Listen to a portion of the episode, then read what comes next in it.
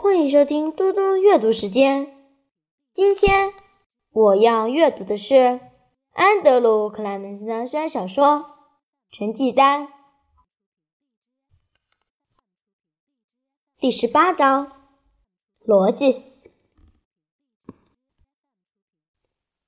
当我回到图书馆，走到我的桌子前时，史蒂芬扑过来：“发生了什么事？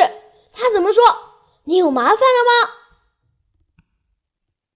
没说什么，我说。可是他非常生气，而且他想要马上把我送去上优等生课程。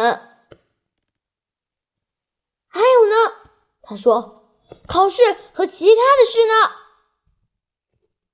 我摇摇头，我会在校车上告诉你全部的经过，好吗？我必须要把这些读完。要说读书。不全是真的，我只是需要时间思考。因为虽然我知道事情会怎么发展，可是我没办法知道这件事会在哪里结束。当时蒂芬和我在讨论这个问题的时候，一切好像都不错，而且还有点好玩。做一天爱表现的天才，接下来连续考三个零分。可是，汉克尼校长说的那句话抓住了我的思绪。他说：“你扰乱了所有的老师。”这使我开始思考：假如他们现在已经被扰乱了，假如我们真的煽动了整个学校，他们会觉得怎么样？这是有可能发生的。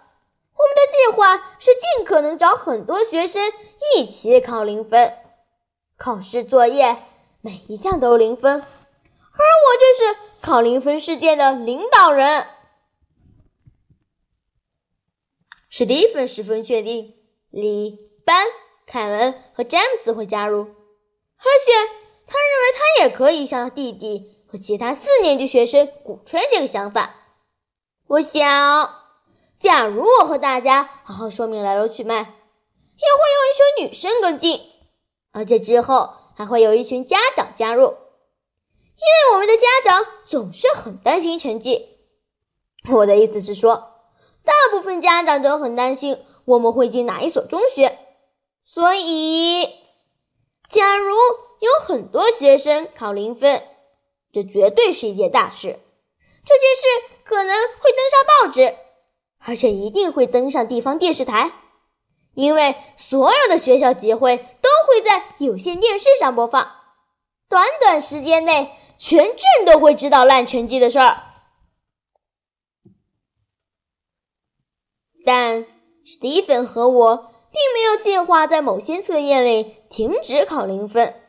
只要人们开始注意这件事，我们就会告诉所有的人，我们希望。菲布鲁克镇上所有的学生在金属测验时也都考零分。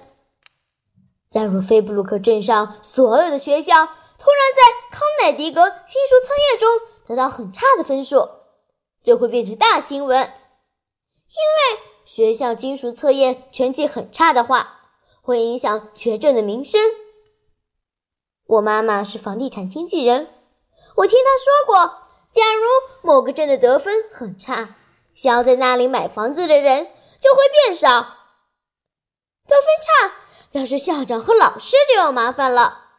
接下来，州的教育委员会就会介入，事情一桩接着一桩，不断扩散。因为金属测验的分数是件超级大事，既然学生是真正坐下来考试的人。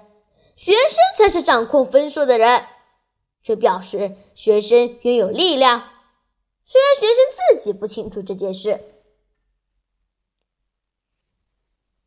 史蒂芬和我准备好要改变这一切。这很像所有的老师组织起来一起罢课，直到加薪为止。我们要组织罢考来对抗成绩、考试压力，还有恶性竞争。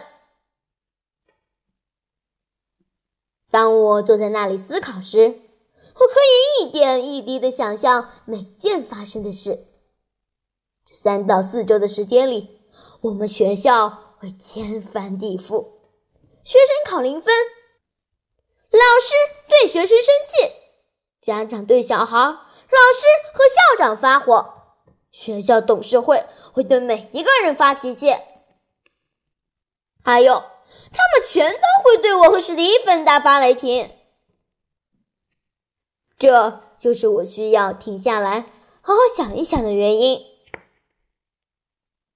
我看着图书馆的人，旁边那桌的梅兰妮·尼森正在读少年爱情小说。他并不为成绩烦恼，他只想知道罗奇会不会邀请苏珊参加舞会。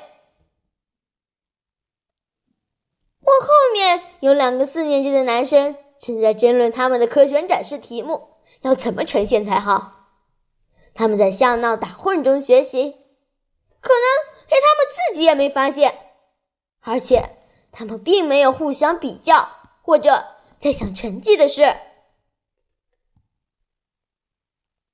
在杂志架旁的角落，三个女生扑通一声坐在懒骨头沙发上，她们的头靠在一起，叽叽喳喳抢得很开心。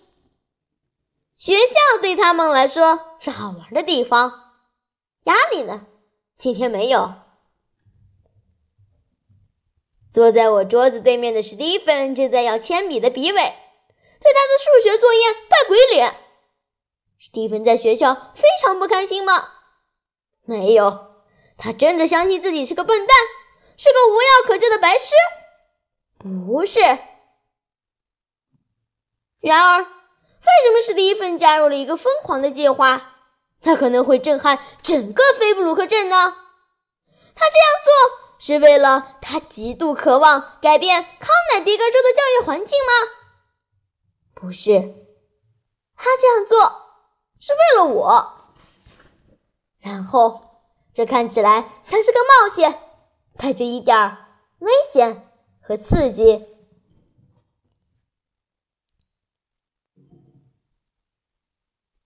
谢谢大家，我们下次再见。